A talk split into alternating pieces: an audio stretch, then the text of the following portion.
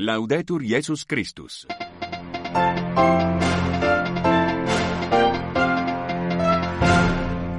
Saudações sororais e fraternais a todas e todos os nossos sinceros votos de paz e bem. Sintonizam a Rádio Vaticano a transmitir o seu programa em língua portuguesa para os ouvintes que nos escutam no continente africano e pelo mundo fora. Convosco hoje a microfone, Rui Saraiva e Filomeno Lopes. Chega, chega de guerras e massacres que vêm ocorrendo no mundo desde a Primeira Guerra Mundial. No entanto, desde então, quantos conflitos e massacres, sempre trágicos e sempre inúteis. Foi o que disse o Papa Francisco ao receber nesta quarta-feira os membros do Sino da Igreja Patriarcal Armênia da Cilícia. Ao sangue dos terroristas respondemos com o amor, foi o que disse Dom Laurent Bifore da Biré, bispo da diocese atingida pelos terroristas que fizeram 12 mortos e presidente da Conferência Episcopal do Burkina Faso. Estes e outros os principais temas para desenvolver já já nesta nossa edição de hoje. Fique bem, boa e serena audição. O Papa Francisco recebeu na manhã de hoje, quinta-feira, dia 29 de fevereiro, em audiências sucessivas no Vaticano, o cardeal Kevin Joseph Farrer, prefeito do Dicastério para os Leigos, Família e a Vida, o padre Andrés Komorowski, superior-geral da Fraternidade Sacerdotal de São Pedro, Dom Rui Manuel Souza Valério, patriarca de Lisboa, com o séquito, e finalmente os bispos da Emília-Romanha, na Itália, em visita ad limina apostolorum. Chega, chega de guerras e massacres que vêm ocorrendo no mundo desde a Primeira Guerra Mundial. Era para ser a última no entanto, desde então, quantos conflitos e massacres, sempre trágicos e sempre inúteis. Foi o que disse o Papa Francisco ao receber, nesta quarta-feira, os membros do Sínodo da Igreja Patriarcal Armênia da Cilícia. Pormenores com o colega Raimundo Lima. Chega, chega de guerras e massacres que vêm ocorrendo no mundo desde a Primeira Guerra Mundial era para ser a última e os Estados se constituíram na Sociedade das Nações, primícias das Nações Unidas, pensando que isso era suficiente para preservar o dom da paz. No entanto, desde então, quantos conflitos e massacres, sempre trágicos e sempre inúteis. Francisco lançou mais uma vez um apelo à paz em sua audiência ao Sínodo da Igreja Patriarcal Armênia da Cilícia, em Roma, em peregrinação ao túmulo dos apóstolos Pedro e Paulo, após a festa de São Gregório de Narek, doutor da Igreja. Ao receber os membros esta quarta-feira, 28 de fevereiro, no Palácio Apostólico, o Papa, que devido ao leve estado gripal dos últimos dias teve dificuldade para ler e pediu ao seu colaborador, Monsenhor Filippo Ciampanelli, que lesse o texto, olhou para os sofrimentos da população do Nagorno-Karabakh, a quem disse estar próximo com palavras, mas, sobretudo, com a oração. Em particular, Francisco dirigiu um pensamento para as muitas famílias deslocadas que buscam refúgio. Tantas guerras, tanto sofrimento, enfatizou. Façamos ecoar o grito de paz, para que ele toque os corações, mesmo aqueles insensíveis ao sofrimento dos pobres e dos humildes. E, sobretudo, oremos Faço isso por vocês e pela Armênia.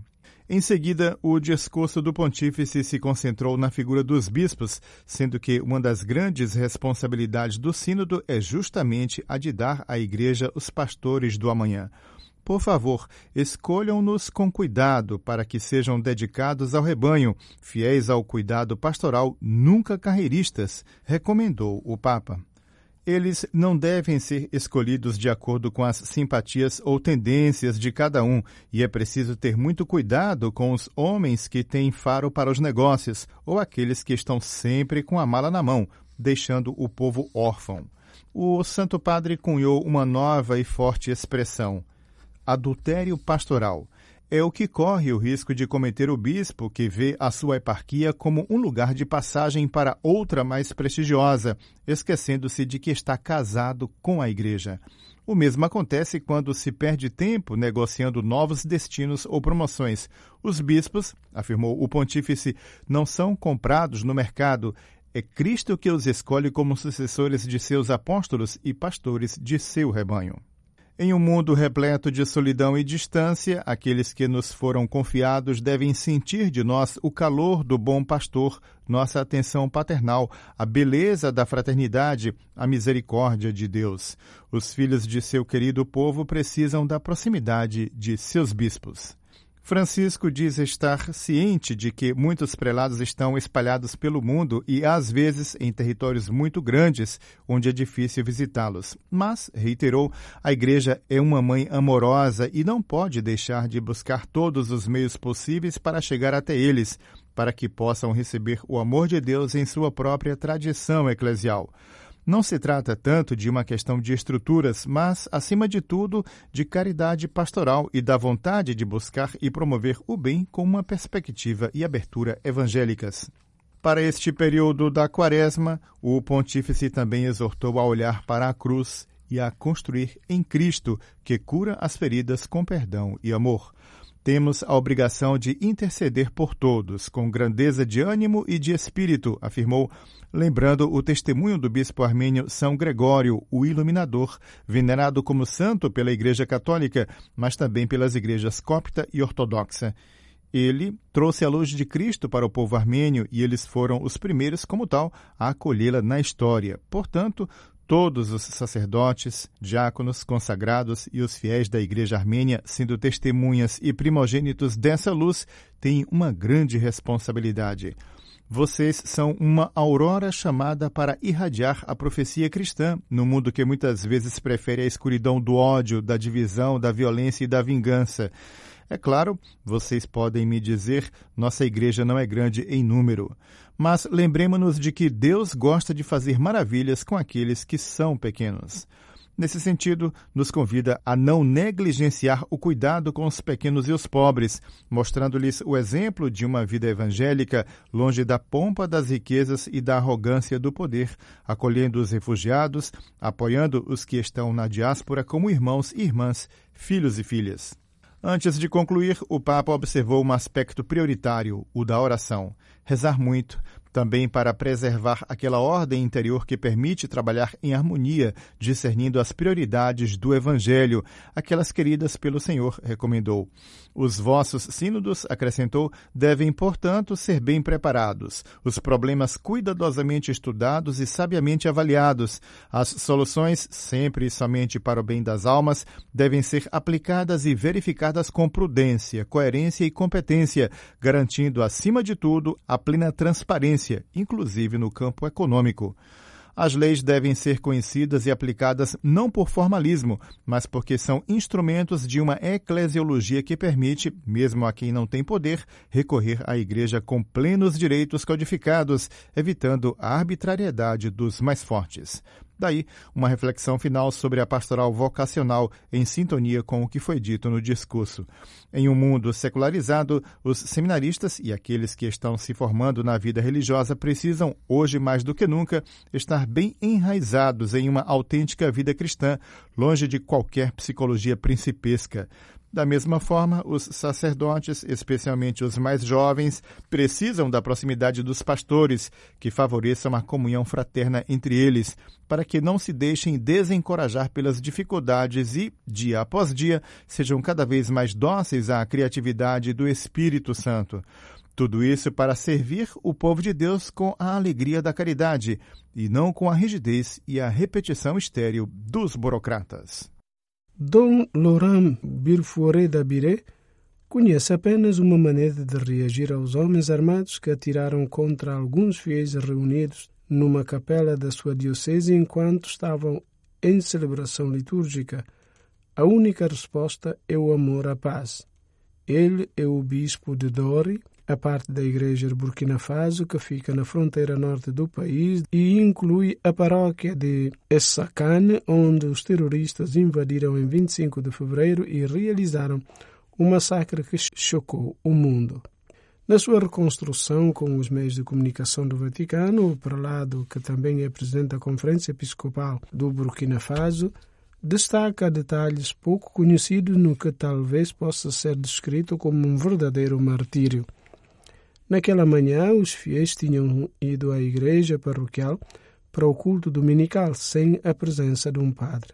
Após a segunda leitura e a proclamação do Evangelho, um catequista estava prestes a fazer uma exortação sobre a palavra de Deus quando os terroristas entraram e começaram a atirar. Eles atingiram apenas nos homens, poupando as mulheres que conseguiram fugir para fora da capela.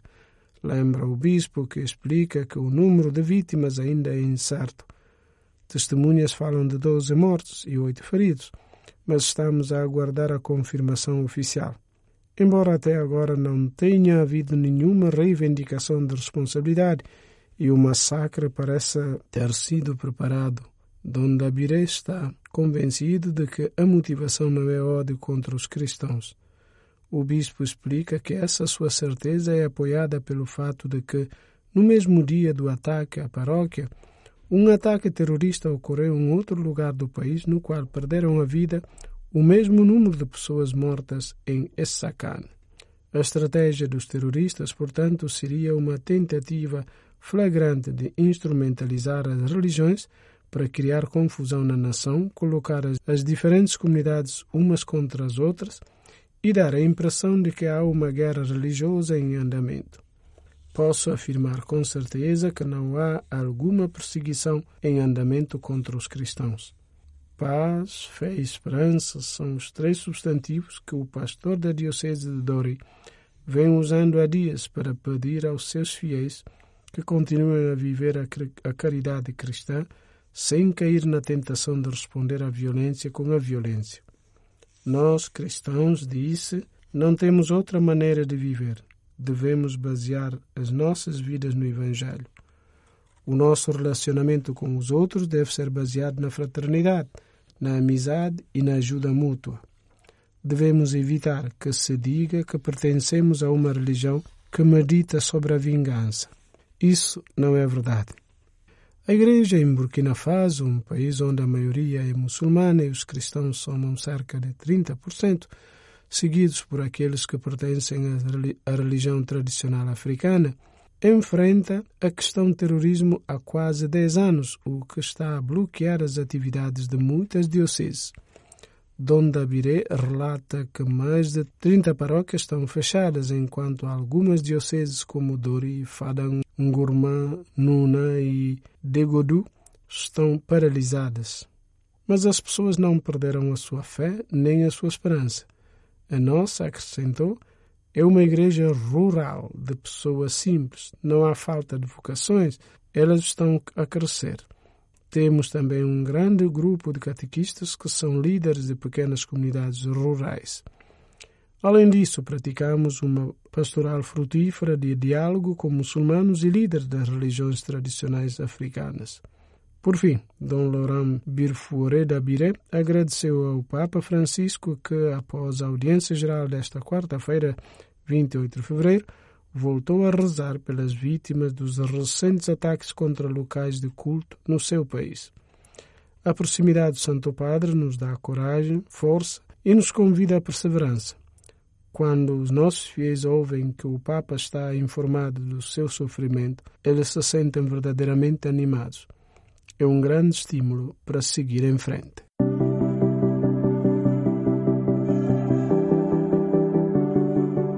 Sínodo caminhar juntos na proximidade, em encontro e diálogo. A rede sinodal em Portugal já organizou encontros nas dioceses de Aveiro e Coimbra. Em março será na Diocese do Porto. A jornalista Sónia Neves, colaboradora desta plataforma digital, declara que o processo sinodal ainda é desconhecido para alguns leigos e comunidades. Há dúvidas que precisam ser esclarecidas, afirma. Eu sou Rui Saraiva e esta é a rubrica Sal da Terra, Luz do Mundo.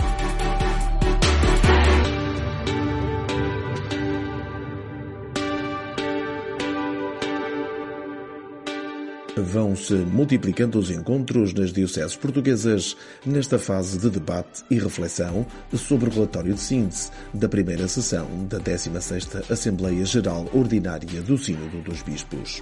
E estes encontros são especialmente importantes pela proximidade e diálogo que geram. A rede sinodal em Portugal, desde a sua criação, em janeiro último, iniciou também momentos de encontro e diálogo a partir do livro Não Temos Medo e das suas reflexões sobre a Jornada Mundial da Juventude, Lisboa 2023 e o caminho sinodal. Depois de uma iniciativa em janeiro na Diocese de Aveiro, na paróquia da Vera Cruz, foi a vez da Diocese de Coimbra, num encontro que decorreu a 23 de fevereiro na Unidade Pastoral de Cantanhede, que compreende seis paróquias. Uma oportunidade para caminhar juntos num evento promovido por uma plataforma digital que procura animar o encontro e o diálogo sinodal. Em março será na Diocese do Porto. A jornalista Sónia Neves, colaboradora da Rede Sinodal e coautora do livro Não Temos Medo, declara que estes encontros fazem falta. Estes encontros fazem falta, estas partilhas, as dúvidas que possam ter também, mas também as preocupações que aqui surgiram no tema da fragilidade, no tema da saúde, no tema do e depois do crisma com estes jovens. Tudo isto foram temas aqui falados com base num livro que diz não temos medo e que os jovens também levaram isso no bolso para o resto da sua vida e para o próximo, é a próxima etapa que vão ter, que vai ser a confirmação. Nós podemos estar muito presentes em qualquer rede social, sermos muito ativos, nunca chega ao olhar e à empatia que conseguimos ter no encontro presencial. Foi isso que eu senti também aqui em Cantanhede este encontro de estar com o outro, de perceber que afinal as minhas preocupações são exatamente as outras, igual à outra pessoa que está do outro lado do auditório. A alegria que eu tive em acolher foi igual à alegria que a outra pessoa, a outra família do outro lado da unidade pastoral teve em acolher aquele jovem. Estes pontos de contacto fazem com que a comunidade caminhe mais em conjunto e caminhe mais unida. Foi isso que eu senti também aqui. Sónia Neves sublinha que foi a equipa da Unidade Pastoral de Cantanhede, na Diocese de Coimbra, que propôs a organização deste encontro. E lembra que o Papa Francisco refere a sinodalidade na sua mensagem para a Quaresma criam proximidade. Muitos destes encontros são uh, os colaboradores da rede sinodal que propõem acontecer, queremos levar mais longe, queremos fazer este encontro. Este foi ao contrário, foi a equipa de Cantanhede que chegou à colaboradora, neste caso que fui eu, da Rede Sinodal, a dizer ah, gostávamos de ter isto para uma conferência quaresmal. Isto parece-nos de grande responsabilidade ao mesmo tempo. Falar de jovens, falar de JMJ, falar de sínodo, num tempo de quaresma e que depois acaba por haver aqui uma cereja no topo do bolo, deixa-me dizer assim, porque quando isto foi pensado, não se saberia que o Papa Francisco iria escrever na sua mensagem de Quaresma ali um ponto sobre sinodalidade. E quando eu percebi esta mensagem de Quaresma, pensei, faz todo sentido. A Quaresma e o sínodo. E aqui acabou por ser um serão muito empático, foi aquilo que, que me pareceu de, de, destas pessoas que aqui se encontraram, de várias idades, desde crianças a jovens, a mais velhos, a comprometidos, a diáconos, o sacerdote. Quer dizer, acabou por haver aqui um espectro desta comunidade, desta unidade pastoral, que aqui se juntou para recordar, acima de tudo, e percebemos esse valor que eles tiveram, estes jovens que estavam aqui em força, recordar aqueles dias vividos em Lisboa, na Jornada Mundial da Juventude, mas também tínhamos aqui muitas pessoas que acolheram na sua casa jovens que vieram para a Jornada Mundial da Juventude. E isso foi uma marca que lhes fez ali dar um sorriso quando perguntámos quem foram as pessoas que participaram, quem foram as pessoas que se envolveram, que marca é esta. Esta é uma marca que se sentiram envolvidos. Então, que se quer com o Sínodo é esta envolvência, é este compromisso. Comprometeram-se a abrir as portas de sua casa para terem jovens desconhecidos de outras culturas, de outras nacionalidades. Então, o Sínodo empurra-nos para este compromisso. E foi isto que estas pessoas, neste, neste serão, aqui partilharam também. Para a colaboradora da Rede Sinodal em Portugal, o processo sinodal ainda é desconhecido para alguns leigos e comunidades. Há dúvidas que precisam ser esclarecidas, afirma Sónia Neves. Eu julgo que este processo sinodal acaba por ser muito desconhecido ainda entre os leigos nas comunidades. Ou seja, quando se fala em sínodo, ainda há sempre aqui uma imagem com alguma sombra em volta. As pessoas precisam de ser esclarecidas. Que processo é este? O que é que está a acontecer no Vaticano? É assim que muitas das pessoas o veem ouvem falar em sínodo, ouvem falar em caminho conjunto, ouvem falar em sinodalidade, mas há muitas dúvidas. É aquilo que me parece, é aquilo que também me chega por muitas das pessoas com quem me cruzo, com quem lido diariamente, muitas das pessoas também que participam da mesma comunidade que eu. Há dúvidas. E há dúvidas que precisam de ser esclarecidas. A rede sinodal parece-me que é um local, e tenho dito isto e divulgado muitas vezes, é o local onde podem saber mais é a missão precisamente da rede sinodal de esclarecer, de divulgar, de saber o que está a acontecer no sínodo. Lá podem ter acesso aos documentos que vieram do relatório da Assembleia do, do Vaticano, da Assembleia do Sínodo. É também o local onde se percebe os temas que estão em cima, em cima da mesa no sínodo. Os temas que as pessoas falam lá naquela Assembleia das Mesas Redondas. As pessoas das comunidades, vulgo base da pirâmide, precisam de saber mais. Na rede sinodal é isso que se procura, é saber o que é que vai acontecendo nas várias dioceses, que tipo de formações é que há, que tipo de encontros é que estão a acontecer, onde é que as pessoas podem ter encontros para dizer a sua opinião, onde é que as pessoas podem ter um espaço de diálogo, um espaço de partilha. Quando as próprias dioceses acabam por dizer, ah, vamos auscultar, ou vamos, vão nos fazendo chegar, é isso que a rede sinodal também precisa. geral arroba redesinodal.pt é um e-mail que está aberto e quer acolher todas as opiniões, mas também acolher aquilo que vai acontecendo no Sínodo em Portugal. E dizer outra coisa que me parece importante também as comunidades perceberem, que é a força que conseguem ter quando se unem, quando se encontram, quando partilham. Era a jornalista Sónia Neves, colaboradora da Rede Sinodal em Portugal, um site que se dedica inteiramente ao Sínodo no endereço redesinodal.pt. Este site foi criado na solenidade da Epifania do Senhor, manifestando a esperança de abrir um espaço de informação sobre o Sínodo em Portugal. Uma rede sinodal que partilhe informação, fazendo caminho na pluralidade e diversidade, propondo o tema deste processo sinodal: comunhão, participação, missão. O novo espaço digital já atingiu mais de 5 mil visualizações. Tem sido visitado sobretudo por utilizadores de Portugal, Estados Unidos da América, Espanha, Itália e Brasil. Este site teve no primeiro mês uma média de 15 novos utilizadores por dia. Este novo endereço digital, que funda uma rede sinodal, nasce do espírito do livro não temos medo. Reflexões sobre a Jornada Mundial da Juventude Lisboa 2023 e o caminho sinodal. A multidão de jovens de mãos dadas em Lisboa, sem preocupações com hierarquias e lugares, celebrando a paz e a fraternidade, foi a imagem de Sínodo que inspirou esse livro que evolui agora para uma plataforma digital sinodal.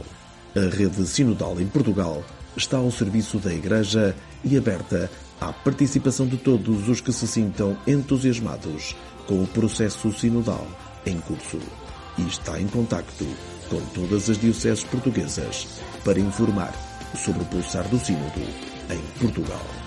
Laudetur Jesus Christus. Todos vão ouvir a nossa voz. Levantemos os braços à pressa Jesus vive e não nos deixa sós, não mais deixaremos de amar. O recuo anunciado neste domingo pela Comunidade Econômica dos Estados da África Ocidental, CDAO, de levantamento das sanções impostas ao Níger e Mali, representa um gesto que poderá cimentar o caminho para a reconciliação e a consequente retratação dos três países que anunciaram a retirada do Bloco Regional a 28 de janeiro com efeitos imediatos. A comunicação de 25 de fevereiro da CDO indica que as partes esgotaram o clima de confrontação e abrem agora espaço para o diálogo e concertação. O levantamento das sanções contra o Níger foi, nas palavras do presidente da comissão da CDAO, Omar Aliou Turay, puramente humanitário e visa aliviar o sofrimento causado por esta situação, mas as sanções específicas, como as sanções políticas, permanecem em vigor.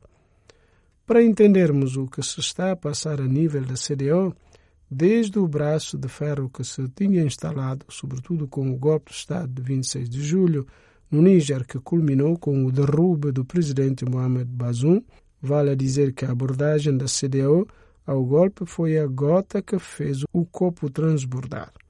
Desde a ameaça de invasão para repor a legalidade democrática instigada pela Nigéria, cujo presidente, Ahmed Bola Tinubu, só estava há 60 dias no poder, as inesperadas e pesadas sanções decretadas, a senda de um eventual engajamento construtivo tinha sido encerrada. No ano passado, a CDAO deu a entender que se opunha em termos absolutos às alterações da ordem política e constitucional nos Estados-membros, optando pelas medidas que tiveram exatamente um efeito contrário com os três países visados a procurar colocar em marcha contramedidas. Em setembro do ano passado, Níger, Mali e Burkina Faso surpreenderam o bloco regional com a assinatura do chamado Pacto Liptako-Gurma, um instrumento de defesa coletivo numa espécie de resposta à ameaça de invasão militar contra o Níger um expediente que não difere muito do Pacto de Defesa no seio da CDAO, vigente desde a década de 1970 sobre a não agressão e assistência mútua em caso de agressão. O jogo de forças com atores diretos e indiretos deve dar lugar agora a gestos que ajudem a apaziguar a todos e levar a CDAO a reencontrar-se, falar uma só voz evitando interpretações que insinuem uma eventual manipulação estrangeira. A crise sem precedentes que a CDO enfrenta com a retirada dos três países é também um sintoma da natureza em que se transformaram numerosas organizações regionais que, criadas para servirem os povos, acabaram por serem encaradas como instituições das lideranças políticas. E ponto final nesta nossa edição de hoje. Nós voltamos amanhã, sempre à mesma hora. Fiquem bem e até amanhã, se Deus quiser. Ali, Laudetur Jesus Christus.